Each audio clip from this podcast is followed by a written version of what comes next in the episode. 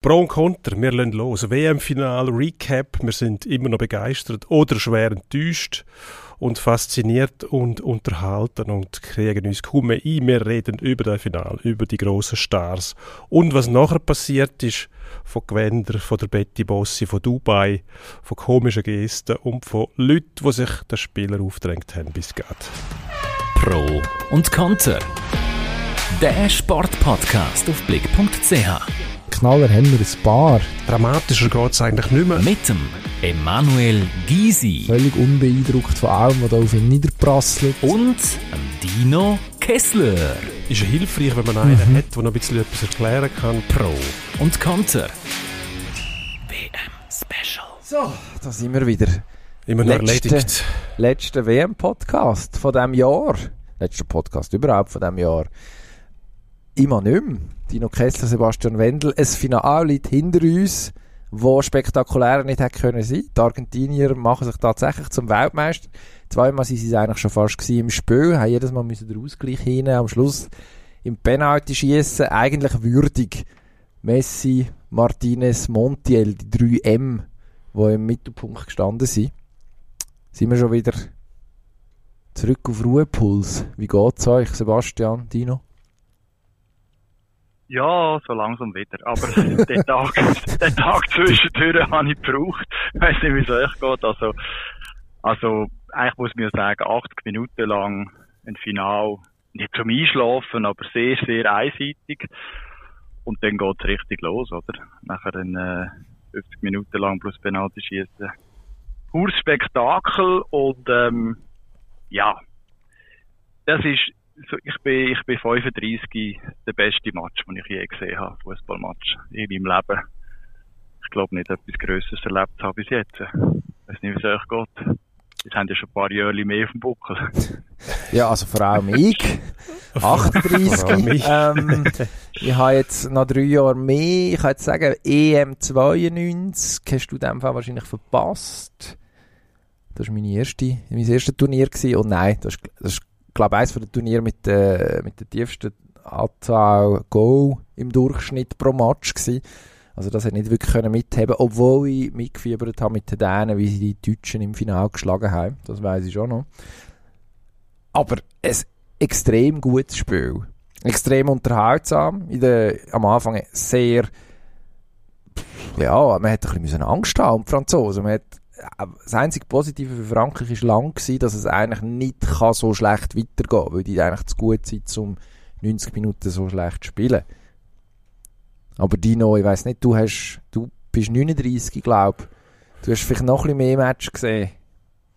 Sag uns. Ja, Aus den Tiefen von deinem Hirn, von deiner Erinnerung, was, was fehlt dir ich kann das schnell klarstellen. 1978 als Elfjähriger der erste Final gesehen, wo Argentinien gewonnen hat. Das hat mich natürlich konditioniert und auch sozialisiert im internationalen Fußball. Seither immer für Argentinien gewesen. Mal mit ein bisschen mehr, mal mit ein bisschen weniger Begeisterung. Für mich war eigentlich Benchmark bis jetzt gewesen, ähm, Viertelfinal, glaube ich, 1986, ähm, England, Argentinien. Ähm, natürlich aufgrund von diesen Ereignissen, aber was der Final gebracht hat, ähm, an, an Spannung in der Verlängerung, also das Hin und Her, die Dramatik, auch die Chancen, die es noch gegeben hat, ähm, Parade von Martinez, irgendwie, ich glaube, das war die zweitletzte Chance gewesen. Nachher hat Argentinien noch eine gehabt. Lautaro Martinez noch eine Kopfballchance gehabt. Eigentlich unglaublich, was in der Verlängerung noch passiert, wo sich alle schon irgendwie parat gemacht haben für das Penalty-Schiessen. Ähm, ja, es ist, es ist äh, mitreißend gewesen. Und äh, irgendwie von Hoffen bis Bangen, wieder Hoffen, wieder Bangen. Ich glaube, für, für alle Anhänger ein, ein, ein Spiel absolut bemerkenswert.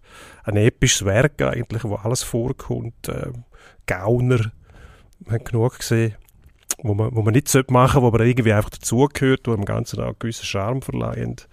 Und ähm, die Versuche um jeden Preis die Bälle zu behalten oder sie auch zu verlieren. Zum Teil wie der Messi vor dem 2-2 und dann Aktionen wie Mbappe, der das 2-2 schießt. Also Volley, unglaublich.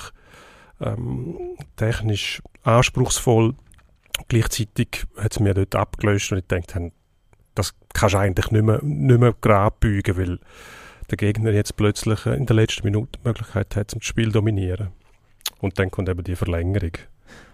Ja. Also ich habe ja... dir gegangen? Also, ja. Nein, Dino, vielleicht eine Frage würde mich interessieren. Du bist ja Hardcore-Argentinien-Fan, Ja, das ja also vorhin noch mal gesagt. Aber äh, so wie da jetzt gelaufen ist, so wie die Franzosen zurückkommen, so wie der Mbappé spielt, klein, hättest du das ja schon auch gegönnt, oder? Ich meine, es ist ja schon unglaublich, quasi, ein bisschen martialisch gesagt, von den Toten auferstehen und dann eine Handschuh am, am Pokal haben. Also, Ja, ist ja schon, für wir, wir, wir, also ich weiß nicht, also, Ich habe einfach nicht daran geglaubt, dass es so oder? Aus weitergeht. unterschiedlichen Gründen, oder? Aber, äh, Ja. Ich habe einfach nicht daran geglaubt, dass es so weitergeht nach den 80 Minuten. Ein Ereignis langt. Und das ist im Normalfall, wenn eine Mannschaft ähm, ein Spiel, egal was denn das für Sport hat, ist so dominiert und dann quasi irgendwann schon fast mit dem Bewusstsein lebt, das schaukeln wir jetzt Runde. Und dann kommt so ein sogenanntes disruptives Ereignis, wo, wo alles gibt und das Momentum Zeiten wechselt. Das ist das Faszinierende an, an so einem Spiel. Und innerhalb von einer Minute, glaube ich, kommt dann das 2-2, wo dann 95 Sekunden, haben es noch. Glaube, Ja, der Glaube daran völlig zusammensagt, wobei ich irgendwie das Gefühl gehabt, das, das kann es noch nicht gewesen sein, also dass ein WM-Finale so endet, ohne dass sich die Franzosen gross wehren, das kann eigentlich nicht sein. Und der Mbappé ist in der Lage, aus nichts ein Goal zu machen oder aus einer halben Goalchance ein Goal zu machen. Darum, ja, fertig ist, wenn es fertig ist, blöde Floskeln, aber sicher, ich glaube, niemand ist sicher gewesen, dass das schon war, weil die Franzosen mit dem Mbappé eben den Spieler haben, der kann eine Situation kreieren, wo ein anderer vielleicht äh, muss sagen, geht nicht mehr, geht nicht mehr, ähm, die Kräfte haben mich verloren. Und dann noch die Sicherheit bei diesen Penalty, das darf man auch nicht vergessen, der Druck, den er auf sich hat. Oder? Also, ähm, Zweimal, dreimal sogar drei, insgesamt. das drei Penalty versenkt mit, mit dem Penaltyschiessen, das ist schon Mhm. eindrücklich, oder? 23-Jährige mit dem Nervenkostüm, wo sich quasi durch nichts äh, aus der Ruhe bringen lässt. Ähm, ja, am Schluss klar die Freude, dass es geklappt hat. Irgendwie auch die Freude von der Messi, wo wir dann später noch im Detail drauf kommen, dass der eben auch, auch dem Spiel nochmal seinen Stempel aufgedruckt hat mit äh, zwei Goal. Äh, Penalty an Abstauber, das ist mehr für mich so, ich müssen sagen, oh wow, jetzt macht er auch noch den Gerd Müller, so ein typisches Gerd Müller-Goal gewesen, am richtigen Ort stehen. Und, und dann halt auch wieder der Penalty eiskalt versenkt. Ähm, ja, das sind die grossen Figuren gewesen, wenn man, wenn man von der Goal ausgeht. Das hat ja im emotionalen Bereich noch, noch ein paar andere gegeben. Aber ich glaube, die Erlösung für den, wo man, wo man klar definiert hat, aus argentinischer Sicht, wenn du willst, auf eine Stufe kommen mit dem anderen Grossen, den wir haben, dann musst du Weltmeister werden. Das war deine letzte Chance jetzt gewesen, oder? Wahrscheinlich. Jetzt hat zwar der Scaloni Ja. schon gemeint, ja, das kann sich der Messi selber aussuchen, ob er in vier Jahren mit 39 noch einmal will spielen oder nicht. Ich sehe es ehrlich gesagt nicht so ganz. Wobei, wer weiß, vielleicht perfektioniert er. Das ist ganz schön gewesen während der WM. Ist ja das, das Schleichen, das Spazieren von Messi immer wieder thematisiert worden. Das hat dann irgendwann, jetzt glaube ich, jede Fernsehanstalt einiges mal durch exerziert, wie, wie viel was er im, im Spaziertempo eigentlich absolviert auf dem Platz. Vielleicht wird das bis in vier Jahren einfach noch extremer. Und äh, wahrscheinlich kann man dann auch acht bis zwölf Mal auswechseln pro Match und äh, dann, dann kann er vielleicht das als Teilzeit, kann er der Teilzeit-Weltmeister noch werden, irgendwie so auf der, auf der Abschiedsrunde. Aber das führt jetzt ein bisschen sehr weit. Ich will schon noch ganz kurz auf die Franzosen kommen, wo wir haben ja vor dem Finale gesagt, die Argentinier müssen eigentlich dafür sorgen, dass es Krawall gibt auf dem Platz, dass sie das Spiel in die Richtung können biegen, wo sie wollen. Das ist überhaupt nicht passiert. Also Argentinien hat einen sehr gepflegten Stiefel abgespielt, also vor allem in der ersten Halbzeit, ist überhaupt nicht in Bedrängnis gekommen, bis weit in die zweite Hälfte nicht ein Abschluss von Frankreich in Richtung gehen, geschweige denn aufs Goal selber. Man hat schon, schon also, gefragt, ob die, also sie sind ja angeblich krank gewesen, ob die kollektiv Neocitran geschluckt haben und darum auch so müde gewesen sind, oder, oder was genau dahinter steckt, aber das ist irgendwo durch schon für eine Mannschaft, wo man eigentlich sagt, ist ein bisschen zynisch drauf immer, äh, eiskalt berechnend, dass die dann nicht haben können reagieren, was ich gemerkt hat, oh, mit dem Di, Di Maria auf der einen Seite sind jetzt die Argentinier doch ein bisschen offensiver, als wir sie erwartet haben. Die haben nichts gehabt, was sie denen eigentlich können entgegenhaben am Anfang. Das ist, das hat mich recht schockiert. Die haben da unglaubliche Fehler begangen. Einfach einfachste Pässe über fünf Meter im Gegner in die Füße gespielt. Also, es war wieder Stecker gezogen oder? Und, ja, klar, meine, bei den Schweizer hat man nachher auch im Nachhinein gesagt, ja, geschwächt gewesen und so, und noch einen Tag weniger Pause als Argentinien gehabt, also die Schweizer dann auch als Portugal. Aber ich glaube nicht, dass das in dem Moment eine Rolle spielt. Äh, du hast so riesen medizinische Staffs und äh, Checks und alles und äh, da wird jeder auf Herz und Lunge und Nieren testet, ob er da wirklich parat ist für so einen Match. Und eben, wenn du auf dieser Bühne spielst, dann ver vergisst du, glaube ich, jedes von deinen äh, körperlichen Schwäche, WWli, genau. Nein, es ist, es ist unglaublich schwierig. Es gehört ein bisschen zu ihrem Spielstil. Der Gegner äh, sich quasi so ein bisschen in Sicherheit wählen, dass er meint, er sei besser als Frankreich und nachher zuzuschlagen. Aber dass es natürlich nicht aufgegangen ist, zeigt ja auch, äh, äh, was denn der, der, der Deschamps gemacht hat, noch vor der Pause zweimal gewechselt. Es war wie einfach der Stecker gezogen gewesen. Ich glaube, die sind wie überrollt worden von der, von der argentinischen Welle. Ja, so Schockstarre. Irgendwie Aber schon. Warum? Warum? Das ist unglaublich äh, schwierig vorauszusagen. zu sagen. Das, äh, Mm, Ja. Äh, man hat ja immer ein bisschen gesagt, die Franzosen verteidigen eigentlich sehr gut, obwohl sie dann im, im Detail gar nicht so gut verteidigt haben, wenn man die einzelnen Situationen angeschaut hat. Wenn man sich etwas getraut und auch die, die Angriffe äh, so ausführt, wie es Argentinien gemacht hat beim 2-0, wo der die, die Maria dann Torschütz war, ähm, nach einem Pass vom äh, McAllister. Ähm, wunderbar ausgespielt, das Spiel. Zuerst an der Seitenlinie, einmal wieder zurück, Mitte, nochmal an die Seitenlinie direkt führen. Ähm, ja, natürlich kannst du sagen, so kannst du natürlich schon auskontert werden, aber ähm, dort ist schon auch fragwürdig, wie verteidigt worden ist, dass am Schluss dann quasi zwei gegen einen laufen können. Ja, das entspricht sicher nicht irgendeinem Konzept, weil sonst müsste es ja so gewesen sein, dass Frankreich wahnsinnige Chancen gehabt hätte und dann auf einem Konter verwünscht worden wäre. Wenn es geführt hätte, vielleicht, aber das war eine Situation, gewesen, du auskontert, auskontert wenn du 1-0 hinten drin bist und selber gar nicht groß Druck entwickelst. Ähm, noch zum Di Maria, ich glaube schon, dass der wahnsinnig viel ausgerichtet hat und auch angerichtet hat. Das Dribbling vor dem äh, 1 Penalty, wo der Messi dann versteckt hat, habe ich mich fragen, wieso kommt es dazu, dass der Dembele muss gegen den Di Maria verteidigen?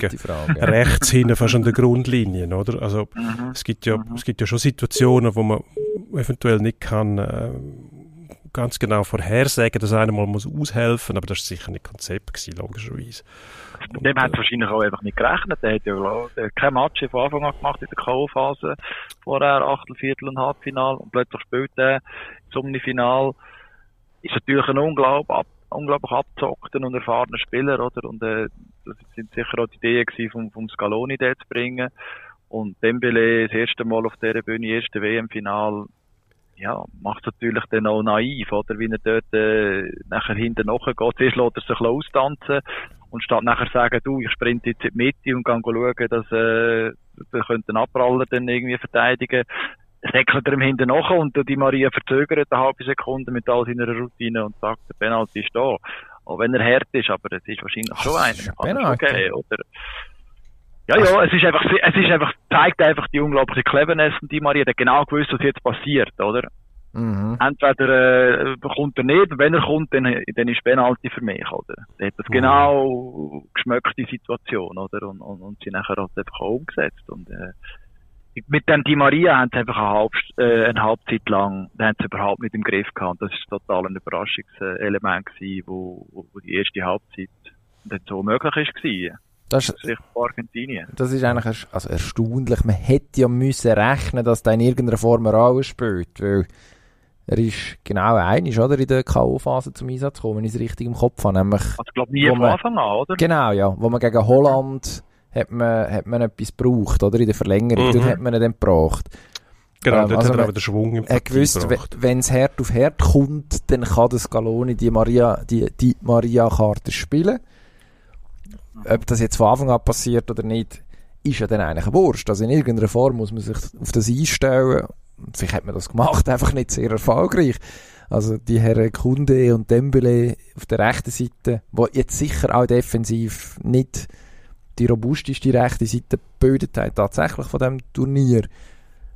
Ja, die haben auf jeden Fall mehr als ein bisschen zu kämpfen gehabt, das hat man gesehen.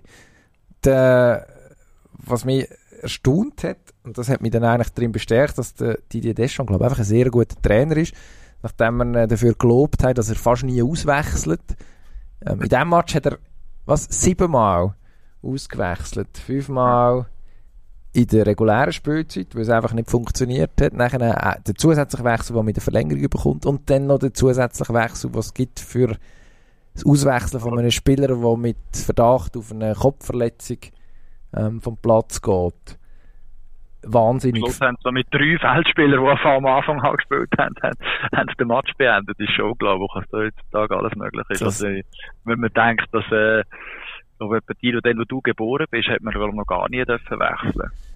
Irgendwie so. Dann hat man die Schweinsblase, die man ähm, über äh, Weiß ich nicht. zwischen den Stadttor hin und her gekickt hat. Äh, hat man gesagt, nein, da hat es noch keinen Wechsel gegeben. ja, ich Ja. habe auch nicht äh, direkt nach Geburt angefangen, mich um die Regeln vom Fußball zu ja, kümmern. stimmt. Nur weil etwas Bis, äh, da ist mir zuerst mal das Eishockey noch in den Weg gekommen. Und ähm, die Fußballregeln sind für mich, glaube ich, drei Wechsel gewesen immer. Also die längste Zeit. Dreimal Mhm. darf man wechseln. Aber auch das ist, glaube ich, erst seit 94 ist das äh, FIFA auf Stufen erlaubt, dreimal wechseln. Ja, die Rückpassregel und der dritte Wechsel, das ist irgend, also die Rückpassregel ist 92 gewesen schon. Also nein, die ist, 92 hat man noch dafür Rückpass spielen. Da, womit wir Also wieder EM. beim Final wären, Deutschland, äh, Dänemark und Also äh, Rückpass spielen, wo der Goalie genau, auch richtig, genau, wo der Goalie in die Hand nimmt. Peter Schmeichel wieder hart von dänischen Spielern angespielt worden. Der deutsche Stürmer läuft hinten nachher, er nimmt ihn in die Hand und dann rollt er ihn wieder raus. Furchtbar. Also das ist wahrscheinlich die beste Regeländerung, die je einem in Sinn gekommen ist bei dem IFAB, wo jetzt so viel geschmäht wird für gewisse Regelauslegungen. Also die haben auch nicht alles zurück falsch zu gemacht. der, Zurück, zurück in zu die Gegenwart. Kommen. In der, oh, fast Gegenwart. Äh, ähm, es ist wahrscheinlich auch der Grund gewesen, dass der Match bis am Schluss so rasant und so hin und her gegangen ist, dass die Spieler so Kraft haben gehabt, eben auch wegen diesen vielen Wechsel, oder? Wenn man ja sieht, dass äh, die, bei Frankreich sind ja die, die, die Einwechselspieler entscheidend dafür gewesen, neben Mbappé, dass der Match so gelaufen ist. Im Kolomuani einen riesen Match gemacht, Gamavinga, Kolomuani hat in der 121. oder der 22. sogar Mhm. noch den Matchball auf dem Fuß. Also, ich glaube auch mitunter wegen dem Mhm. ist der Match überhaupt bis zum Schluss auf dem höheren Tempo geführt worden und, und, und, so viele starke Aktionen, es sind kaum Fehler passiert dann auch. auch bei den Franzosen haben sich natürlich stark gesteigert, so etwa ab der 60, 70. Minuten und äh, dann ist es einfach unglaublich hochstehender Match gewesen, ja. Ja, ich glaube, die, die Einwechslungen, sorry, wenn ich gerade reingrätsche, es hat schon noch, eben, wie du sagst, etwas Entscheidendes beitragen. Man hat gesehen, beim Kingsley Coman, wo Messi den Ball abgenommen hat, es hat der gar nicht erwartet, dass einer mit so viel Werf kommt und, und sagt, gut, du bist zwar der Größte, aber ich nehme dir jetzt den Ball weg. Das war kurz vor dem 2-2 gewesen, oder? Also die Aktion, die das 2-2 eingeleitet hat. Ähm, Ich finde es wahnsinnig faszinierend, oder? Wenn du einen Haufen Leute hast, die auf dem Platz stehen, die schon was ich, was 80 Minuten in den Knochen haben, dann kommt die Mentalbelastung dazu und dann hast du Einwechselspieler für Frankreich, bist 2-0 zurück, schießt 2-1.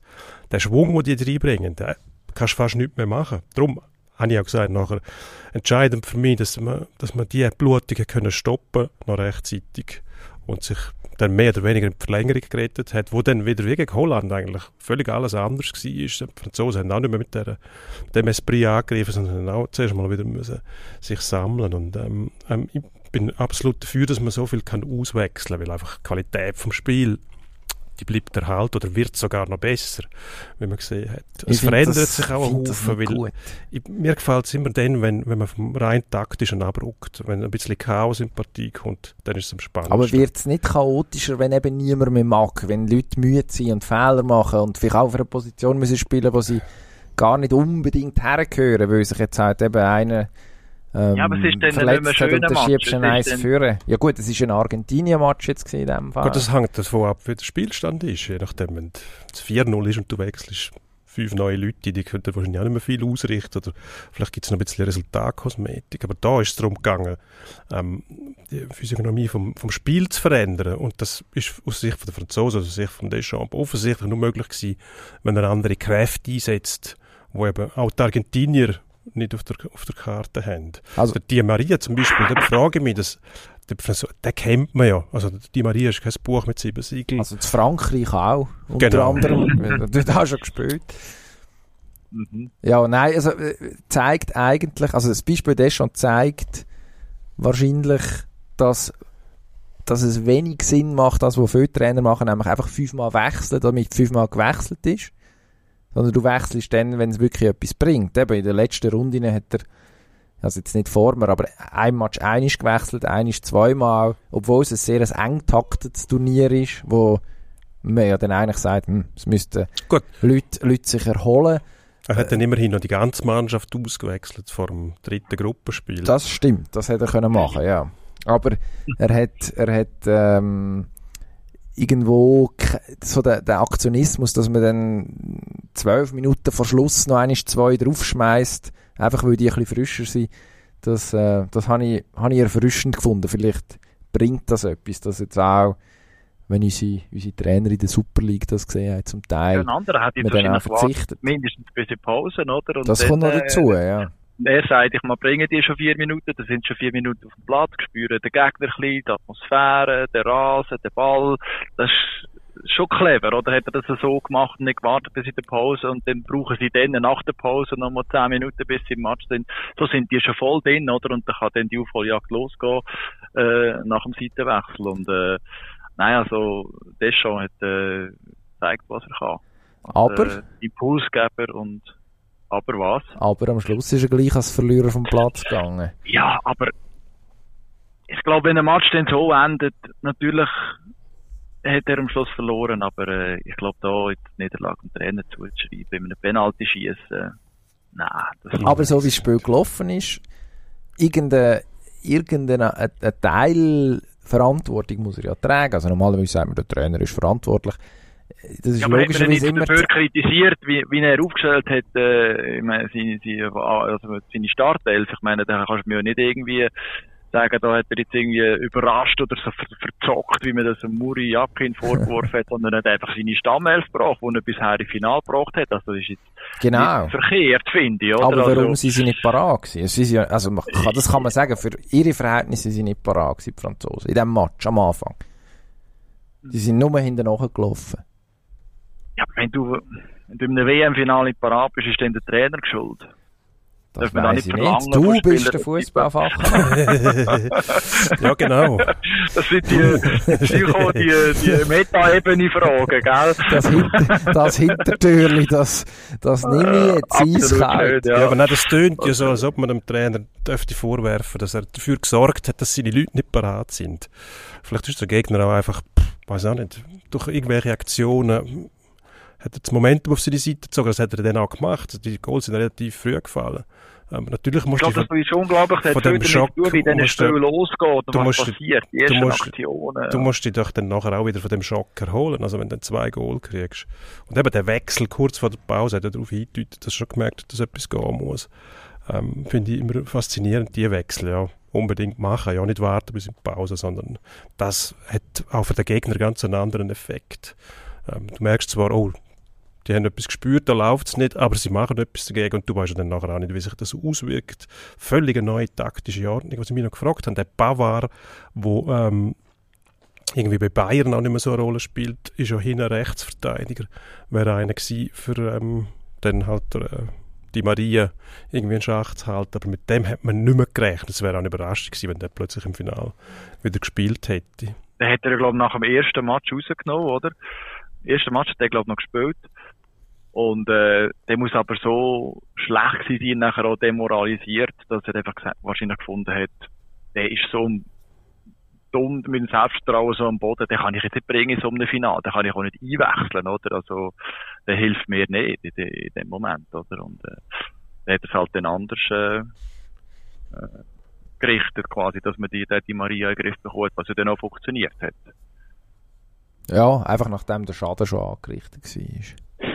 Und irgendwann hat er dann auch nicht mögen. Ja, Dann hat er dann müssen gehen sitzen auf der Bank und gehen mehrere, relativ viele Tränen glaub, durchgeheult vergießen. auf der Bank, oder? Genau. Ja, das- Freude also- oder vor Enttäuschung. Und Der Di Maria hat ja eigentlich einen Nervenzusammenbruch erlitten Ja. dort, wo, äh, Ja. wo dann das, Ja. glaube ich, das Drehdreh wieder gekommen Ja, klar, das muss, ja, das ist, also dort haben wir ja dann, das muss man wirklich sagen, ja, das ist bekannt, wer, wer zulässt bei uns seit Wochen weiss.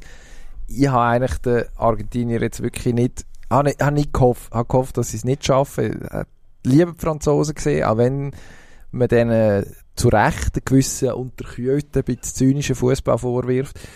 Aber nach dem Spielverlauf ist, also der Sieg und Sieger jetzt im Penaltyschießen errungen, selbstverständlich verdient für Argentinien. Also über, über 80 Minuten deutlich überlegen. Und dann kannst du sagen, eben, hat, hast einen Spieler mit extremer individueller Klasse, wo, wo die Franzosen wieder ins Spiel bringt. Und nachher passiert aber den Franzosen wieder das Gleiche. Das ist das, was mich so irritiert. Also, dass sie in der Verlängerung, und sie sind ja nicht, im Gegensatz zu den Holländern, die dann wirklich irgendwie alles auf den Platz geschmissen haben und nicht mehr, können, nicht mehr können rückgängig machen dass man mit den Jung und Weghorst zwei, einfach zwei Stoßstürmer vorne drin hat. Man ist eigentlich noch in einer, in einer Verfassung gewesen, wo man ja, hat können einigermaßen balanciert spielen und dann hat man es wieder zugelassen, dass man das Spieldiktat aus der Hand verliert. Also den Argentinier wieder Luft geben. Und ja, wenn du den Fehler zweimal machst, dann kannst du dich am Schluss auch nicht beklagen. Dann hast du Glück, dass du überhaupt noch das Penalty-Schießen erreichst. Ja, gut. Ja, aber es ist, glaube ich, das ist der gleiche Effekt wie dort beim Holland-Spiel, äh, Argentinien-Holland. Wenn du, wenn du aus einer aussichtslosen, aussichtslosen Situation nachher in die Verlängerung schaffst, dann fällt im ersten Moment mal so ein Druck ab oder so eine Last, weil du hast so das Zwischenziel erreicht und die nachher wieder aufzuschwingen, wieder auf die Spannung kommen, oder? Das geht einfach um Ende. Das kann natürlich dann der Gegner ausnutzen, oder? Ich meine, Argentinien hat Holland im vierten Finale auch 30 Minuten lang an der Bank gespielt, hat zwar das Goal nicht geschossen. Jetzt ist es ein bisschen ausgeglichener gewesen, aber es ist für mich logisch, dass Frankreich dann nicht auf dieser Pace weitermachen kann, wenn es dann zu der Verlängerung kommt, weil sie haben dann wie, da fällt der erste Druck ab, oder? So eine Last ab, so eine Erleichterung, sage ich auch, wir haben es nicht reingeschafft. Und dann musst du wieder reinkommen in die Pace, oder? Und da geht einfach ein Moment, oder? Und die wieder aufraffen. Also, Messi. Jetzt müssen wir über einen Messi reden. Jetzt haben wir ihn weit umschifft, die, die längste Zeit, aus gutem Grund, weil wir sollten ein eigenes Kapitel widmen im Lionel Messi. Hat immer geheißen, Dino, du hast es gesagt, wenn wirklich zu den ganz Grossen willst gehören mindestens schon nur in Argentinien der Größte willst sein, dann musst du einig Weltmeister werden. Ja. Das hat er geschafft. Gut, das ist auch, man vergleicht ihn immer mit Maradona, ist ja logisch, Landsmann, ähnliche, ähnliche Figur, sagen wir, 10 Linksfuß, trippelstark und so weiter, aber völlig in einer anderen Zeit, oder? Mit Maradona hast du die, die ganzen sozialen Medien nicht gehabt, du hast den Fernseher gehabt, eine Zeitung und sonst nichts. Also, du hast nicht so viel mitgekriegt. Der Maradona, glaube zum Zeitpunkt, wo er 86 Weltmeister geworden ist, noch nicht viel gewonnen, mit Argentinien mal irgendetwas und mit Barcelona, glaube ich, Pokal. Aber noch, noch keine Champions League. Der Messi hat, glaube ich, 41 Titel bisher auf Clubebene mit Argentinien. Völlig andere Verhältnisse und hat gleich müssen noch den Weltmeistertitel nachliefern, weil halt in Argentinien der Weltmeistertitel so wahnsinnig viel zu bedeuten hat. Das hat man jetzt auch gesehen bei diesen Bildern. Die Leute sind völlig aufgegangen und das ist bei der letzten Weltmeistertitel so gewesen. Argentinien ist immer auch Drama. Dort ist immer etwas los im Land, wo dann der WM-Titel alles irgendwie in den Hintergrund rücken lässt und man, und man die Welt rundherum vergessen kann. Das zeigt auch die Bedeutung, die der Fußball hat. Ähm, hat überall eine große Bedeutung, aber ähm, dort in Südamerika ist es eben mehr. Ich will das Wort Religion nicht brauchen, weil das für mich allgemein nicht viel hergibt. Aber es, ist, es geht in die Richtung. Also das ist mehr als nur schnell mal ein Titel und dann ist gut, sondern ähm, eben das Melodrama, das dann mitspielt, wenn wir jetzt einen Titel haben, sind auch 100% Inflation nicht mehr so wichtig. Der tröstet uns über das hinweg. Das würde bei uns nicht passieren, für das sind wir viel zu nüchtern, oder? Also da würden wir uns schnell freuen und schnell wissen, warum. Und nachher wäre äh, Alltag wieder. Jetzt wollen wir aber auch wissen, wieso das, das, das nicht funktioniert. Die Argentinier trösten sich mit dem an. Und für sie ist es auch wichtig, diese Figuren zu haben. Oder? Das ist der Starkult, der betrieben wird. Und der Messi, der ja, ganz ein anderer Typ ist als der Maradona. Der Maradona hat auch neben dem Platz funktioniert wie ein absolute Diva und ein Superstar. Der Messi macht das ja eigentlich nicht. Ich glaube, die, die Skandal, den er hinter sich gebracht hat mit Steuerhinterziehung und so weiter.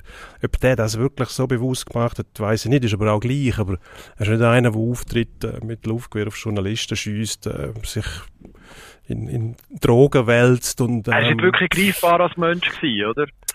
Also er ist nicht wirklich Nein, greifbar er, als Mensch, er will das gar nicht, hast du das Gefühl. Er, ja. will, er will auf dem Platz der Star sein die Verantwortung übernimmt er. Aber mhm. ich meine, ist auch im Gegensatz zu Maradona mit x Kinder- und Frauengeschichten, hat, ist mit der zusammen, wo er seit Jugendzeiten liebt und verheiratet ist, eine Familie hat. Und das, du hörst nichts von dem, oder? Aber das, was er verkörpert für die Argentinier, den absolut starken Heil zu bringen, das hat er jetzt erreicht. Und der Argentinier ist gleich, ob der neunmal mit Barcelona die Champions League gewinnt. Das nehmen sie mit, aber für sie zählt der Weltmeistertitel. Das- Und darum ist er jetzt, ich weiß nicht, mich stört das immer ein bisschen, ist das jetzt der Beste von allen Zeiten? Ähm, das ist immer auch ein bisschen eine Frage von der, von der Ära, wo man sich drin bewegt. Oder? Und dass der jetzt mit 35 das fertiggebracht hat, sich dem Spiel neu anzupassen und nebst dem Torschütz auch noch Spielmacherfunktion übernimmt und, und so eigentlich die Leute rundherum auch noch besser macht, das ist für mich äh, eine fantastische Erfahrung gewesen. Ich habe den noch nie so gut gesehen, muss ich sagen. Ja, also bei Messi, was man ja muss sagen, das finde ich tatsächlich spannend. Er ist, was dir sagt, den Argentinier ist egal, dass er in, in Barcelona x-mal, x-mal Meister geworden ist, Champions League gewonnen hat, ist ja auch früher dorthin gegangen. Was eins von den Problemen wahrscheinlich, oder nein, das kann man mittlerweile sagen, ziemlich sicher, ist in der Beziehung zwischen den Argentinier und dem Messi. Das ist mit 13, 14 ähm, in die Jugendakademie von Barcelona ähm, und ist dann gewachsen dort, tatsächlich. Man hat geschaut, dass er noch ein bisschen grösser wird. Also richtig gross ist er nie geworden, aber offensichtlich längt für den Rest vom Weltfußball. Offiziell ist er, glaube ich, 1,70. Ich weiß nicht, wie, wie, ähm, wie seriös das die Zahl tatsächlich ist. Aber das tut jetzt auch sehr wenig zur Sache. Ähm, und er ist ja dann immer der gewesen, der wie von außen dazugekommen ist, während dem, äh, eine Reihe von anderen Spielern in Argentinien schon lange Volkshelden sind, die nicht gleich gut waren. Also Carlos Tevez gibt die berühmte, die berühmte Anekdote, wo, ich glaube, der Tevez ausgewechselt wird und der Messi und beim einen jubelt man extrem und beim anderen der andere ist der Messi, weil einfach, weil einfach die Distanz immer da war.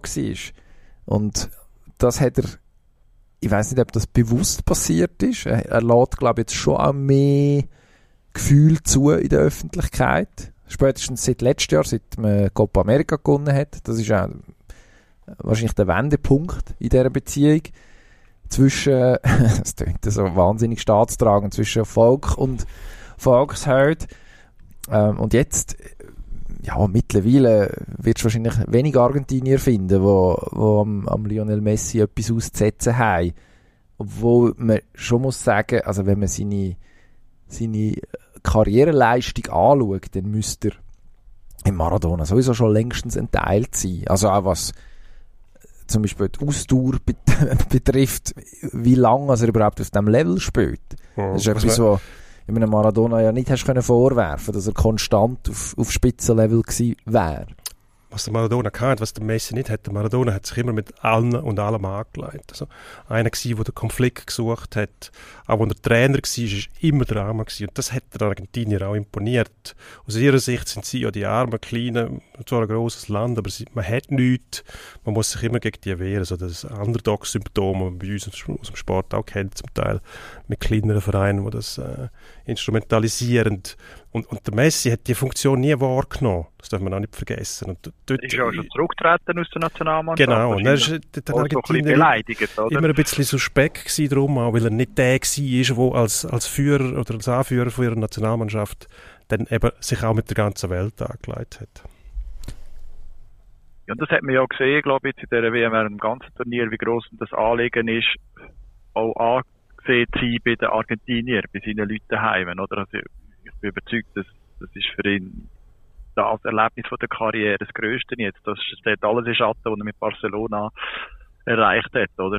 Dass er jetzt auch bei seinen Argentiniern anerkannt ist und das hat man ihm wirklich, das ist wie greifbar gewesen, der Wille, das Verlangen dann auch, oder? Dort jetzt auch, äh, akzeptiert zu werden und, und, und respektiert zu werden, weil, äh, es ist wie, wie so unterschwellig, immer, wie, immer so ein bisschen der Vorwurf ein bisschen im Raum gelegen, er gibt sich gar nicht so richtig Mühe mit Argentinien, spielt nur mit Barcelona gut und mit Argentinien kommt er nie irgendwie auf sein, richtiges Level und, das mag ich, mag ich ihm einfach gönnen, weil ich finde das absurde Vorwurf. Ich glaube nicht, dass er äh, so gedacht hat. Oder ich glaube, äh, ihm, ihm liegt mega viel dran, auch, auch sein Land können zu, zu Erfolgen führen. Oder? Absolut. Ich glaube, da gehört auch am Trainer, am Scaloni, einen grossen Anteil daran. Grosser Verdienst, dass er es fertiggebracht hat, aus dem Messi eben für seine Teamkollegen eine greifbare Figur zu machen, wo nicht einfach nur, wenn er den Ball hat, alles allein macht, sondern eben seine Mitspieler einbezieht und auch auf sie angewiesen ist. Und ich glaube, das hat man gut gemerkt bei dieser Mannschaft, schon bei der Copa, die sie gewonnen haben. Sind ja alle zum Messi gesprungen, weil sie gewusst haben, für den ist es wahnsinnig wichtig. Natürlich für das Land, aber der Messi, der braucht jetzt einmal einen Titel international mit Argentinien, damit er die Rollen überhaupt noch ausführen kann. Und das hat ihm wahrscheinlich auch das Leben sehr, sehr erleichtert. Und ähm, durch das auch, jetzt habe ich den Titel mit Argentinien, ist zwar nicht genau der, den wir noch brauchen, wir brauchen den anderen auch noch, oder ich brauche ihn, um die Figur sein zu können, aber er hat gemerkt, ich, der Scaloni hat es fertiggebracht, tatsächlich den Messi. Ähm, nicht vom, vom Thron zu holen oder vom Sockel zu holen, sondern dort zu lassen, aber die anderen Leute näher an ihn herzubringen, damit er eben seine Stärken abseits vom, vom äh, reinen Goalscorer kann ausspielen als Spielmacher. Und ich meine, die Szene, wo wir geblieben sind, ist der Pass gegen Holland ähm, aus dem Nichts raus, wie der sieht, durch acht Beinpaar durch, dass dort eine offene Linie ist und dann das Tripling. Das hätte er gar nicht können sehen, das musst du spüren. Gegen Kroatien auf der rechten Seite, dort, wo auch wieder mit einem Pass geendet haben, oder? Also, der Mbappe schießt spektakulärere Goal als der Messi. Aber ähm, im Raum um den 16er herum sind beide ja, willst du nicht Gegenspieler sein. Der Ronaldo schießt auch spektakuläre Goal häufig als der Messi. Der hat er jetzt abgehängt. Ich glaube, die Diskussion, das ist ja immer die schöne und äh, das ist immer der Moment, wo man sich aus sämtlichen sozialen Medien will, äh, abmelden wenn irgendwo eine Meldung zu Ronaldo oder Messi auftaucht und dann äh, unter der Diskussion schon gar nicht mehr um, um tatsächlich äh, den Inhalt von der Nachricht geht, sondern nur noch, wer ist besser. Ähm, ich glaube, CR7-Fans, die werden es jetzt schwer haben, Gegenargumente zu finden. Ähm, und natürlich ist, das muss man auch sagen, ist es mit einer Nation wie Portugal vielleicht normal ein bisschen schwieriger, Weltmeister zu werden. Wobei das Jahr vielleicht gerade ein guter Beleg dafür ist, was, was eben der Unterschied auch möglicherweise zwischen den beiden Spielern ist. Beim Ronaldo hat man, hat man den Konflikt eben permanent gehabt, auch innerhalb von dieser Mannschaft, offensichtlich, auch wenn das Portugiesen nie würde öffentlich zugeben, aber äh, von, von dem unseligen Ronaldo-Interview mit dem Piers Morgan kurz vor WM-Start, wo er sich aus seinem Vertrag mit Manchester United rausmanövriert hat, bewusst, nachher die herrliche Szene in der Kabine mit dem Bruno Fernandes, wo er das erste Wiedersehen nach dem Interview, Teamkollege bei Manchester und in, und in der portugiesischen Nazi, nachher eine Verbannung auf Bank gegen die Schweiz, wo dann der Ersatzmann für alle Beteiligten, inklusive uns, unsäglicherweise einen Hattrick schießt. Und aus der, aus, von dieser Ersatzbank ist er nachher nicht mehr weggekommen. Also, während der Messi Weltmeister geworden ist, ist beim Ronaldo die, die Kurve steil in die andere Richtung gegangen, ohne dass er jetzt eine hundsmiserable Fußball-Weltmeisterschaft gespielt hat. Aber ich glaube, die Diskussion, die ist, die ist einfacher geworden. Ich weiß einfach nicht am Ende, und das muss man vielleicht schon sagen, ist es, ist denn ein Weltmeistertitel wirklich so wichtig? Weil wenn man jetzt den grössten von allen Zeiten sucht, also ich meine, den Pelé haben wir gar noch nicht erwähnt, mit drei Weltmeistertiteln Spieler, einer, wo man wahrscheinlich ganz vorne muss einordnen muss, aber Johann Cruyff zum Beispiel ist nie Weltmeister geworden.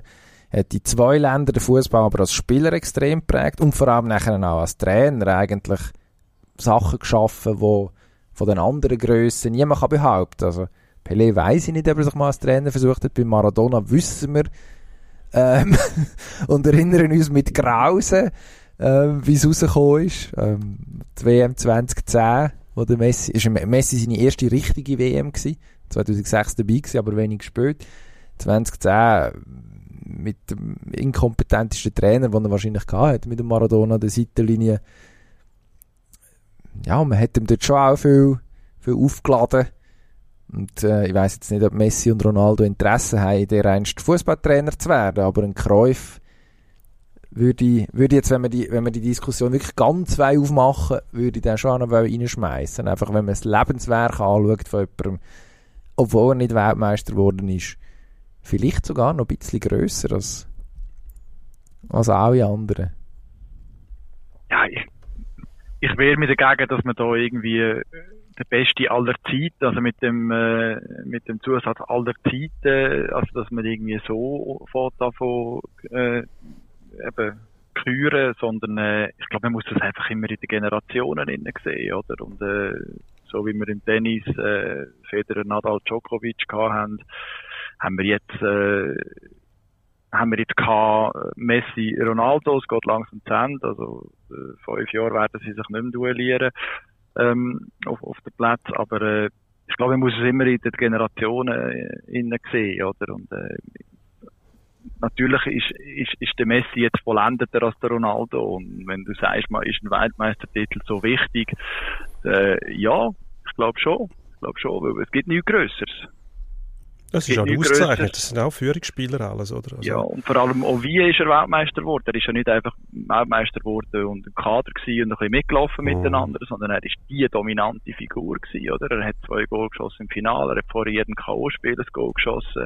Also, er hat, er hat Argentinien zu dem Titel geführt. Ohne ihn, das kann man glaube ich schon sagen, wäre wär Argentinien wahrscheinlich nicht Weltmeister geworden. Ich, ich glaube, das kann man gut sagen. Und ich hoffe, wenn der Ronaldo das Spiel gesehen hat, das letzte, dass er sich in einer Gummizelle befunden hat, weil da werden wahrscheinlich Möbel rumgeflogen sein. Das ist ja seinem Ego nicht zuzumuten, so etwas. Dass sein grosser Konkurrent dann das macht, was er sich eigentlich vorgestellt hat, dass er nämlich seine Nation als, als unbestrittenen Anführer und Leader ähm, nicht nur zum Titel schießt, sondern eben zum Titel führt, wie es der Messi gemacht hat. Ähm, was man sicher sagen kann, wer aus dieser Diskussion ganz weg ist, ist zum Beispiel der Robert Lewandowski, der so immer auch so Ansprüche gehabt hat, ähm, gehört dort in den Kreis rein.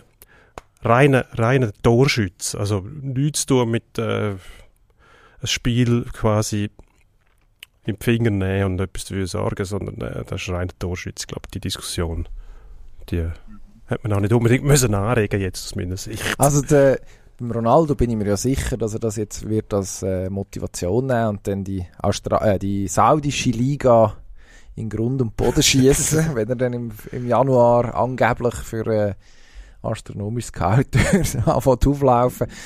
Also ich meine, eigentlich kann er das nicht auf sich sitzen und jetzt in die Wüste gehen, ob er es macht oder nicht. Aber Gut, wenn er es macht, dann sorgt er sicher dafür, dass die Bälle, die dort mitgespielt werden, nicht mit Sensoren ausgestattet sind. dass er jedes Goal, das erzielt wird in dieser Liga, für sich kann beanspruchen. auch wenn er gar nicht auf dem Platz steht. Höchstwahrscheinlich. Ganz kurz noch, wenn wir schon bei den Polen sind, der Schiedsrichter ist Pol gewesen, Herr Marciniak. Gute Leistung. Die Franzosen von der Equipe haben es zwei gegeben, von zehn möglichen Punkten bei den Noten. Also die sind leicht sauer. Verliererjustiz. Ja. Leicht sauer. Ich habe mich nicht im Detail damit beschäftigt, was in die Ja, Noten das ist die Sprache der ist. Verlierer, oder? Also, das, das kann ich da nicht teilen. Hat ja, natürlich, es gibt immer, es gibt x Situationen während dem Match, wo man kann sagen, ja, dort hat man vielleicht noch können Geld zeigen oder der Einwurf ist für die anderen gewesen, statt für, äh, für Frankreich oder wie auch immer. Ähm, aber die matchentscheidenden Szenen hat er ja alles richtig entschieden. Die drei Penalty kannst du alle geben. Der erste ist, den kannst du auch nicht geben und dann, und dann kannst du sagen, ist auch richtig gewesen. Das ist so ein 50-50 gewesen, sage ich. Die anderen sind klare Penalties.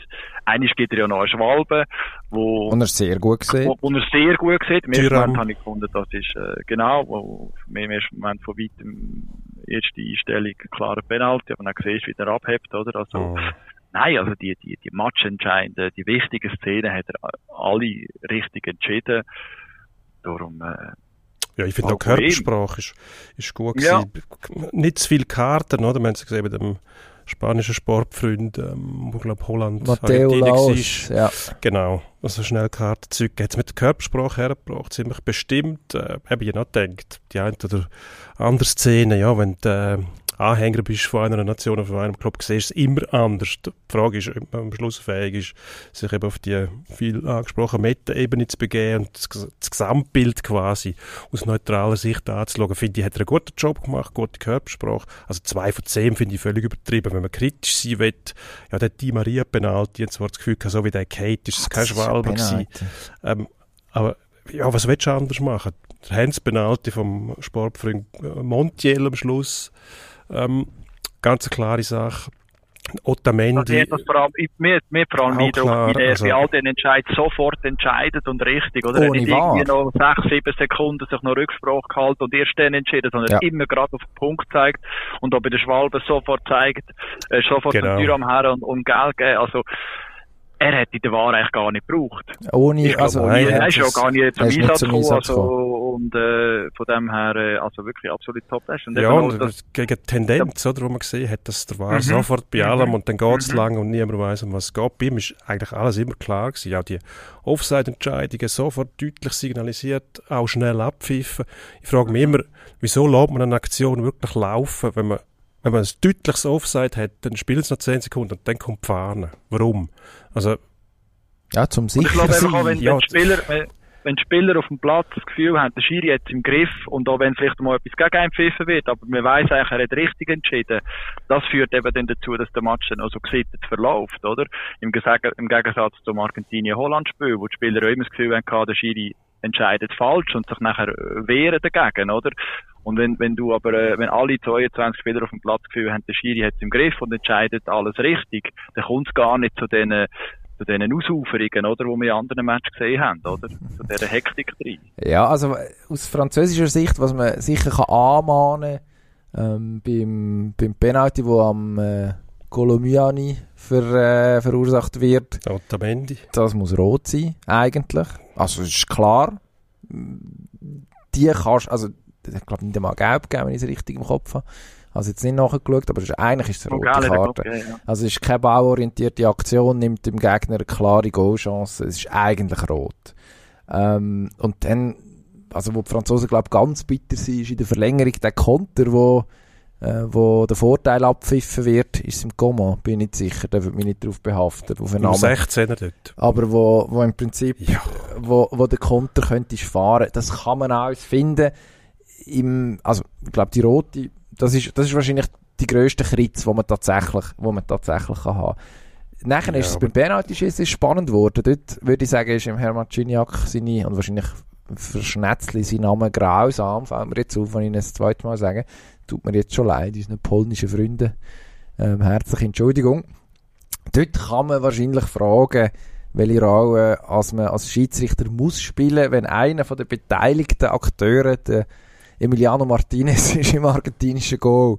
Und ob man da äh, vor, der, vor dem Hintergrund von der Erfahrungen, zum einen aus, aus der Meisterschaft, Copa America vor einem Jahr und dann auch aus dem Viertelfinale gegen Holland, wo es ja doch auch die ein oder andere ähm, interessante Wendung gegeben hat im Penalty-Schießen mit Beteiligung vom Herrn Martinez, ob man da nicht früher und klarer müsste gewisse Sachen in den Riegel schieben. Das ist eine Frage, die ich mir stelle jetzt in diesem Zusammenhang. Und ich würde sagen, ja, man hat schon einen Weg können finden und man hat können wissen, dass das passiert, ähm, zum, zum, sag jetzt mal, die grössten Auswüchse von diesen Psychospielen einzudämmen. Nämlich die unsportlichen. Aber da, da bin ich dann auf der Linie, das gehört einfach dazu. Das muss man den Goalies und Spielern zugestehen. Äh, Das, das, logisch willst du als Goalie, als Martinez von Argentinien alles dafür tun, dass der Gegner, dass der, dass der Schütz schon vor dem Schuss nervös ist und, und, äh, und nicht weiss, wo er so herschiessen und das Gefühl hat, gegen den im Goal habe ich sowieso keine Chance. Also, nein, das, das ist, das ist äh, Ermessensspielraum und ich finde, er hat das noch, er hat das äh, richtig gehabt, indem er, äh, er hat sicher ein paar Worte angewendet, aber jetzt als Tom wirklich gerne Karten um die schmeißen. Also er hat ihm so. dann irgendwann eine eine gegeben, oder? Ja, etwa beim dritten Vor oder vierten. Penalty, relativ Also- spät, ja. Wo er dort weggeworfen hat, vor dem nächsten, hat er ihm, glaube ich, gelbe Karte Ja, aber die, gegeben. die, die Psychospiele, die gehören dazu, oder? Aber Ich das jetzt macht in dem nicht Ausmaß macht das nicht. Menge. Das ist doch massiv, unsportlich. Den Ball nehmen und irgendwo in die Botanik schießen, dass nicht der andere muss holen. Ich finde das vor allem unnötig. Also es hat gewisse Regeln gegeben, wir haben auch gesehen bei, äh, beim ähm, anderen Spiel äh, Argentinien-Holland, wo drei Holländer der letzte äh, argentinische Torschütze äh, verfolgen und auf einen einschwätzen. finde ich, ja, ist das wirklich nötig. Wenn es im Spiel passiert, logischerweise Trash-Talk gehört ein bisschen dazu. Penalty-Schiessen, finde ich, könnten es gute Mannschaften auch weiter voneinander weg aufstellen. Und die Metzli, die der Goalie ähm, dort macht, äh, Dibu Martinez, finde ich auch, es hat eine gewisse Grenze, muss es haben. Also es sollte von mir aus nicht möglich sein, dass der Goalie sich den Ball nochmal greift und dann mit dem davonläuft und, und er halt wie ein kleiner Bub am anderen 15 Meter äh, quasi vor die Füße wirft, fast am 16er aus. Ah, ich weiß nicht, ob das nötig ist. Natürlich kann man sagen, es, es macht ja Spaß, den einen, den anderen dann weniger, wenn man, wenn man diese Sachen sieht, weil es einfach irgendwo einen gewissen Schalk hat, ja, aber äh, ja, ist es, ist es unfair? Wahrscheinlich schon, weil es ja, Fairness bedingt, dass man irgendwo durch den Gegner dann sich auch konzentrieren lässt auf den Penalty, den er schiessen muss. Und wenn er Ja, nachher noch rumhampelt... ist es fair vom, vom Di Maria beim Penalty, der zum 1 führt, auf den Gegner zu warten und sich dann faulen statt vielleicht können durchziehen und, und so die Aktion fertig machen. Ja oder? gut, Also, aber dann müssen, wir, dann müssen wir grundsätzlich über den Fußball diskutieren. Ist dem, ist dem Ja, fair, eben. ist dem fair, wenn der Marco Streller sagt, Schwalben gehören dazu, das, das akzeptieren wir. Nein, das gehört eigentlich nicht dazu. Das ist Betrug am Gegner, am Zuschauer. Das ist es, oder? Aber dann, das wäre ja, wäre ganz, ganz einfach, wenn die FIFA, die oberste Regelbehörde, würde sagen, was man will und was nicht. Das wäre ganz einfach. Dann gibt man jedes Mal für die Schwalben, die man häufig sieht in jedem Spiel, jedes Mal eine gelbe Karte, dann bald einmal eine rote und dann hört es blitzartig auf. Ich bin gespannt, was jetzt passiert. Und ich glaube, die Schwalbe-Diskussion, die führen wir ein anderes Mal. Ich bin gespannt, was jetzt passiert in Zukunft, wenn es zu Penalty-Schießen kommt auf den Fußballplätzen von dieser Welt. Weil Ja, gut. jetzt, haben, jetzt haben sehr viele Leute zugeschaut. Ähm, auch sehr viele Goalinnen und Goalie-Trainer und werden sich jetzt auch überlegen, ah, der Herr Martinez hat nicht nur, und das muss man auch sagen, eben mit zum Beispiel seiner Parade in der 101, 22. Minute oder wenn auch immer dafür gesorgt, dass es überhaupt zu dem Penalty-Schießen kommt, ähm, sondern hat nachher auch mit seiner, mit seiner geballten Ladung an Psychotricks zweimal ein Penalty-Schießen für sich entschieden. Also auf einen Nachnahmungseffekt bin ich jetzt sehr gespannt. Das könnte unterhaltsam, unterhaltsam bis problematisch werden, wenn man dann auch noch bedenkt, was nach dem, nach der, nach dem Schlusspfiff ähm, und nach der Auszeichnung, was ist zum besten Beste Goalie Goalie. vom Turnier, der goldige Händchen, äh, was dort passiert ist. Holzhand. Genau. Also es, es ist ja, eben, man greift sich an dieser WM gerne in den Schritt, das, das wissen wir jetzt. Mich hat ein bisschen irritiert, dass er die Hand verkehrt hat. Das war ja jetzt überhaupt nicht zielführend. Gewesen. Ja gut, was er damit hat wollen symbolisieren, ist ja klar gewesen eigentlich als Verlängerung von seinem besten Stück. Dann muss es, der Grö- ich bin der muss Größte, es, ich muss es, es, muss, es muss in die andere Richtung zeigen, das Teil. Sonst hätte er vielleicht darauf hinweisen dass da nicht viel. Ich weiß auch nicht. Ist auf jeden Fall, was mir gefallen hat, auch an dem Bild, wo man gesehen hat, hinten steht der Emir. Hinten steht der Emir, da habe ich mir gedacht, so funktioniert es. Wenn du protestieren willst oder irgendwo etwas machen willst, wo die Herren, die werten Herren, da hast du dich versammelt der Emir und der Herr Infantino, dann mach's einfach und frag nicht vorher, ob du es machen darfst. Weil auch die Geste, wenn er die angemolden hätte, was ich, ja, Ja. wäre um, unvorstellbar. Ja, der Infantino, Ronaldo darf ich das nach dem- also, nach der, der, wenn ich dann die Auszeichnung schon kriege, darf ich sie auch, darf ich auch Schabernack treiben damit, es geheißen, nein, selbstverständlich nicht, sonst wirst du gesperrt, also man hat von mir aus gesagt, die Regenbogenbinden einfach sollen anlegen und nicht fragen. Und was hätten sie denn wollen machen? Ja, die ganze Mannschaft sperren oder den Captain vom Platz nehmen, dann wäre es zum Skandal gekommen, nein. Das ist Das, äh, gelebte Völkerverbindung, oder? Ja, Genau. Was, was der gemacht hat dort. Aber das zeigt das im Charakter, also die, Ja. auch die, die wirren, die wirren Fratzen, die er gerissen hat, während der Penalty schiessen. Ähm, offensichtlich aber nicht mit genug Vorbildfunktion, weil der Loris im Franzosengold hat überhaupt nichts gemacht, wo irgendwie darauf hingedeutet hätte, dass er sich da zum 11-Meter-Killer aufschwingen will. Und äh, das passt einfach zu Martinez, man hat es gesehen. Der Typ ist, ja, ist einfach nicht normal, sagen wir es so. Aus Argent argentinischer Sicht ähm, durchaus positiv konnotiert natürlich. Ähm, sonst kann man sich fragen, ist der durchgeknallt? Der hat vielleicht einfach sich selber nicht mehr gespürt, aufgrund von der ganzen Emotionen. Da- Was, Aber ich kann jetzt auch nicht sagen, der Loris hat zu wenig gemacht. Er ist halt jetzt einfach nicht der Typ dafür, oder? Also- das so zu machen. Er macht das irgendwie anders mit sich aus, äh, eine Penalty zu haben. Er hat auch schon eine Penalty gehabt und äh, Martinez braucht jetzt das wahrscheinlich einfach, sich so zu exponieren, Genau. oder? Also, wo der Loris versagt hat, wahrscheinlich, ist in dem Moment, wo, das hat ja der Martinez total schlau, es ist so ein Fuchs. Er hat ja dann, nachdem er angefangen hat, den Ball fortzuschießen, hat er ja sichergestellt, dass beim nächsten Schütz von den Argentinier er den Ball nimmt und ihn seinem Teamkollegen übergibt. ähm, dass der Loris nicht kann kontern ähm, Loris ja dann aber, hat das tatsächlich schon können antizipieren, dass das passiert, oder? Und das Gleiche schon machen, bevor das überhaupt losgeht. Also er hat im Prinzip im ersten Penalty mit Mbappé, das ist ja eh noch gut gegangen, den Ball gegeben, nachher Como und Chouameni auch jeweils den Ball empfangen aus der Hand von ihrem Teamkollegen und Captain. Das hätte man können machen, um da der den, den Spirenzli vorzeitigen Riegel zu schieben. Dort hat er, dort hat er versagt. Das könnte man jetzt behaupten. Ähm, ob jetzt das Match entscheidend war. Für das sind wir da, darum reden wir schon ewig lang drüber. um jetzt äh, äh, Gründe finden dafür und dagegen.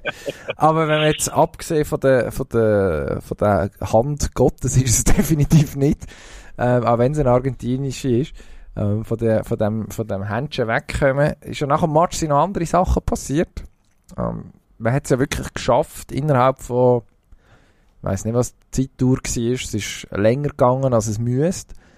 Nach einem riesen Spiel, wirklich ein Spiel für Geschichtsbücher, nach einer siegerehrenden Pokalübergabe zu orchestrieren, wo irgendwie der ganzen Sache die Luft wieder naja, rausgelassen hat, weiss ich nicht, aber die Argentinier haben sich ja gleich gefreut. Aber dann kommt, kommen der Emir und der FIFA-Präsident Infantino und hängen im Messi den Bist, die Bist um. Mhm. Also wir haben etwas gelernt, immerhin. Ähm, der, der, was ist, ein Mantel, wo... Traditionelles Gewand, wo eigentlich nur bei speziellen Anlässen von wichtigen Leuten Genau, also es ist eine Art wird. Respekterbietung, das kann man sagen, oder? Ja. Das dürfen wir den Katarer zugestehen, dass das Jetzt ist es aber eigentlich so, dass äh, in den FIFA-Regularien sogar schriftlich festgehalten ist, dass bei der, bei der Siegerehrung außer ähm, Trikot nichts zu tragen ist. Also es ist keine andere Kleidung vorgesehen.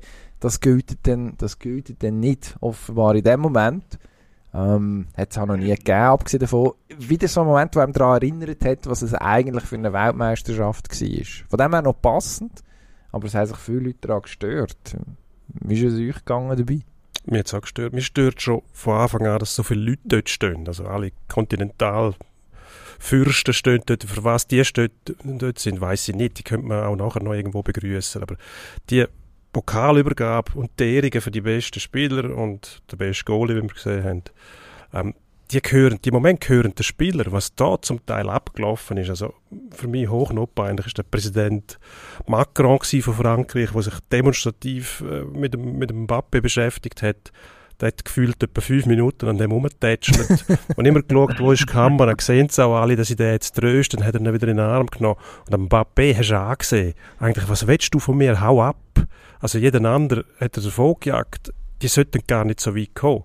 Dann der, der peinliche Koch, das ist glaube der, der Dubai Salzer, das ist der, der, der Goldsteak äh, Nusret. Der Finder, ja. Im, Vor, ja. im, Vor, Im Vorgespräch hat uns Sebastian belehrt. Äh, Ja, der Schnitzelheini, was der dort, was sich dort umtreibt und äh, er ist einer der berühmtesten Köche der Welt. Nein. Betty Bossi von Dubai, hat mal jemand gesagt. Der macht Schnitzel, wo er Gold drauflegt und dann streut er Salz blöd drauf. Also für das musst du kein Koch sein, das kann ich auch. Wir kommen einfach nicht ans Gold. du siehst, da dir etwas voraus. Einfach auf zu teuer. Ja, das Relativ ist wiederum teuer. Geschäfts muss man sagen. Geschäftsträchtig ist er ja, ja. Aber, Aber du brauchst auch die Leute, die so viel Geld für ein Schnitzel zahlen, wo irgendwie... Du musst, musst nicht wissen, wo du mit dem Geld her willst zum ja, so ein Steak, nicht. zum so ein Steak zu essen. Ja, aber was macht der dort? Ja, wahrscheinlich. Der ist, ein Koch. Ich bin voll bei dir, ich verstehe so nicht, man kann, man kann sich auch überlegen, wie es, muss es erlaubt sein, dass die ganze Familie und Kinder und, und, und Verwandten und Freunde und so, auch der Aguero, was hat der auf dem Platz verloren? Der ist nicht im Kader dabei gewesen, hat sich aber schon nach dem Halbfinale und nach dem Viertelfinale aufgeführt, dass sie Teil von dieser Mannschaft. das ist, glaube ich, der Zimmergenoss von Messi, oder? Ist der, ist der mit ja, Messi im Zimmer? Das ist auch so, dann ist er ja gleich irgendwie Teil von der Mannschaft. Ich bin da nicht ja, ganz... Ja, der ist ja nicht Teil vom Kader. Er hat eine komische nein. Rolle gespielt. Nur so ist er nachher auch in der Kabine gewesen und, und äh, alle Filme, die wir aus der Kabine gesehen haben, sind von ihm. Also, nein, also, ich bin da voll bei dir, Dino. Ich verstehe nicht, dass so viele Leute auf diesen Platz können. Weil, ich meine, es ist, jedes Mal vor einem Match sagt der Speaker, äh, das Betreten vom Platz ist verboten. Ähm, und, und, und was sich dort nachher alles auf dem Platz rumgetummelt hat und wenn du da halt mal Leute reinlässt, dann kommt natürlich da jeder, oder? Und eben, das ist jetzt für mich einfach äh, ein Vogel abgeschossen, dass der der, der Soldbär, wie er heisst, äh, auf, was macht der dort? Ja, also, der- der, kommt der- der überhaupt äh, dort Ja. äh, her? Also, Der das hat ja an jedem Ecke, auch irgendwo in einem Keller unten, wo nie irgendjemand äh, vorbeiläuft, stehen noch drei Sicherheitsleute und bewachen die Türen, die wahrscheinlich während der ganzen WM nie aufgemacht wird. Und dann steht der auf dem Platz, oder? Das ist schon unglaublich. Da gibt es ja noch die Regel, dass eigentlich nur der FIFA-Präsident, ein paar ausgewählte Mitarbeiter plus die Spieler, die mal Weltmeister geworden sind und gerade Weltmeister sind, äh, dürfen den Pokal berühren, der Originale. Aber wer den alles in der Hand gehabt hat, ist ja Wahnsinn, oder? Inklusive der Koch. Also, Das ist, eigentlich die Hauptfigur. Das ist eigentlich Ja, die also- Hauptfigur gewesen. Das ist, so, aber eben, das goldüberzogene, äh, Gut, das hat man überzogene Der. Gold gesehen, der weiß, wo Gold ist, ist auch ein Schnitzel nicht weit. der hat wahrscheinlich einfach Hunger gehabt und ist im Goldglanz hinten nachher. Und hat dann, ist dann magisch angezogen gewesen. ja. Von dem Pokal. Ja, also meine Lieblingsszene ist eigentlich die gewesen, wo er den Messi von hinten, er pirscht sich von hinten an Messi an und will auch noch irgendwie ein Selfie mit ihm und wo sich der Messi umdreht und dann anschaut, siehst du so, wie se- wie ihm sämtliche Gesichtszüge entgleiten, also nach dem Motto, ja, wa, was hast jetzt du da eigentlich Ja. verloren? Ähm, ist dann, als er seine Mami gesehen hat, ein bisschen anders gewesen. Deren ist er euphorisch um den Hals gefallen. Wenig überraschend. Ja, was mich auch Also- noch gestört hat, muss ich schnell sagen, der Infantino, wo, bevor er den Pokal endlich den Messi gegeben hat, und dann hat er ihn noch umarmt, und da musst du jetzt durchlaufen, obwohl es auf dem, auf der Bühne, auf dem Boden nur einen Weg gegeben hat, sonst wäre er nämlich runtergefallen. Also, lasst doch die einfach machen. Die könnten von mir aus auf der Ehrentribüne, früher sind sie auf die Ehrentribüne, sind dort vorbeigelaufen, Pokal genommen, verschwunden. Noch Bundesrat. Das hat- ah nein, das ist der Göpfi noch. Entschuldigung. Das, ja. das hat nämlich bedeutet, dass die Ehrengäste dort oben, haben müssen dort oben bleiben und nie anders hin sind. Ja, ich bin auch einverstanden. Präventiv. absolut. Also jeder Fan, der auf den Platz stürmt, der sich freut, der wird büßt und gesperrt und äh, es gibt Verfahren und Bussen und die, die, die, jetzt hätte ich fast gesagt, nein, ich sage es nicht, die, die Offiziellen, die können sich einfach alles rausnehmen, oder? Auf dem Platz um stolzieren, Siegerehrungen quasi instrumentalisieren für die persönlichen Interessen. Wunder ist ja, dass der Roger Köppel nicht noch auf dem Platz war, oder? So wie der sich während dem Final da inszeniert hat auf Twitter. sehe ich zum Glück nicht da- so Zeug, muss ich dir sagen. Emanuel, du hast sicher mitbekommen, oder? Ich habe es gesehen. Katar und, äh, Infantino Grossräte, ich meine, ja, und, äh, ja, einfach so als Randbemerkung. Der hat auch nicht dorthin gepasst. Also, der ist vielleicht mit Koch eingeladen Das war worden. vielleicht, äh, Ja. vielleicht, Küche, vielleicht der Küchengehilfe gewesen, wo, wo aufgeboten war. Für das Catering dort an dem Abend. Also, da, es Aber das zeigt ja auch einfach das Ganze, was der Fußball inzwischen ist, ja viel mehr als einfach nur der Sport oder so viel brauchen. Der Glanz von diesen Ballkünstlern einfach nur zu der Selbstinszenierung, oder? Denen geht es ja nicht darum, denen können zu gratulieren, Messi, sagen, wie toll er findet und Freude wirklich für einen Messi. Und das ist reine Selbstinszenierung, oder? Weil es halt einfach die Absolut. grösstmögliche Bühne ist, oder? Absolut. Und der Präsident Macron hat uns ja dann abschließend demonstriert, was man von der Trennung von Sport und Politik halten muss, nämlich Abstand. der Herr Macron. Es ist ja, es ist dann später noch der Film umgegangen, wie er auf der Tribüne mitgefiebert hat. Ich weiß nicht, ob ihr das gesehen habt. Macron. Was dann wieder sehr authentisch war. Wenn er nur das gemacht hat und unten schnell wäre die Hand schütteln, völlig in Ordnung. Aber mit dem habe ich mich können identifizieren. Ja, wie früher bei der Angie Merkel, die dann einfach permanent Trauten gemacht der hat. Jubelfaust und Trauten äh, Trauten im Wechsel. Mit dem, mit dem verzogenen Lächeln, vielleicht noch als Variante. Ja. Genau. So, also, wir müssen zum Ende kommen. Erstens habe ich langsam Hunger und hoffe, dass da unsere Kantin irgendein Ein Goldsteak, ein oder was? vergeudet hat oder etwas in dieser Art. Äh, Tofu, ein, to ein Streifen Tofu, das könnten wir eigentlich machen noch vor Weihnachten. Ein bisschen, ein bisschen Unternehmergeist wäre nicht schlecht. Ich tu das mal inputten. Ähm, bleibt echt noch eine Frage, was, was bleibt von dieser WM? Ja, wir als Argentinien-Anhänger natürlich der Triumph und die Freude und äh, die Vorfreude. Nein, die nicht, weil der Infantino hat ja schon angekündigt, was uns bevorsteht. Also wir wissen es nicht nur wegen ihm, aber ähm, in, in drei verschiedenen Ländern, Kanada, Amerika, Mexiko, ähm, Distanzen von mehreren tausend Kilometern, ähm, aufblähtes Teilnehmerfeld und der Infantino, der nicht gehen will, hat ja angekündigt, dass er ähm, seine erste Amtszeit schlicht und einfach ignoriert und noch weitere Folgen lässt. Also mit dem, mit dem müssen wir ewig rechnen wahrscheinlich. Wer will ihn, wer will ihn dazu bringen, nicht mehr dort sein? Wer wahrscheinlich nur der Staatsanwalt genug macht, zum FIFA-Präsident vom Thron zu stoßen? Das soll im Vernehmen an im Januar schon wieder gewisse Anhörungen durchführen, also der Staatsanwalt. Aber das, da wenn wir jetzt nichts vorgreifen, da wissen, also wissen wir zu wenig. Was man sicher kann sagen beim Infantino und der Amtszeit, also korrekt ist das wahrscheinlich schon, dass die Amtszeit nicht geht, weil die Reformen, die er selber ja sich auf die Fahne schreibt, gross, erst nach seinem Amtsantritt eingesetzt, äh, durchgeführt worden sind und dementsprechend ähm, wahrscheinlich aus einer, aus einer juristischen Sicht erst ab der nächsten Amtszeit gelten. Ähm, ich hätte mir jetzt im Geist von diesen Reformen gewünscht, dass er sagt, hm, maximal sind zwölf Jahre möglich, jetzt könnte ich nur elf, weil drei Jahre, also angefressene Jahre vom Sepp Blatter von der Amtszeit, das fehlt mir. Müssen es dann gerade, müssen es dann gerade 14 oder 15 Jahre sein? Das steht ihm, steht ihm nicht gut an, denke ich. Aber vielleicht überrascht er uns ja und sagt, 2027, ich hätte noch eine Amtszeit können, dürfen, aber ich bin so gross, ich mache es eben nicht und äh, übergebe das Zepter Am Minimi. jemand anderem. Wer ist echt das? Sind wir, sind wir gespannt drauf. Ja, ich im sehe Wallis- ich sehe das nicht kommen. Ja, Das ist ja- Finden wir noch einen im Wallis, oder? Es wird so sein, Jean-Paul oder? Bricker, oder? Da reisen, da reisen jetzt Abgeordnete von der FIFA, reisen jetzt schon durchs Wallis zum den nächsten.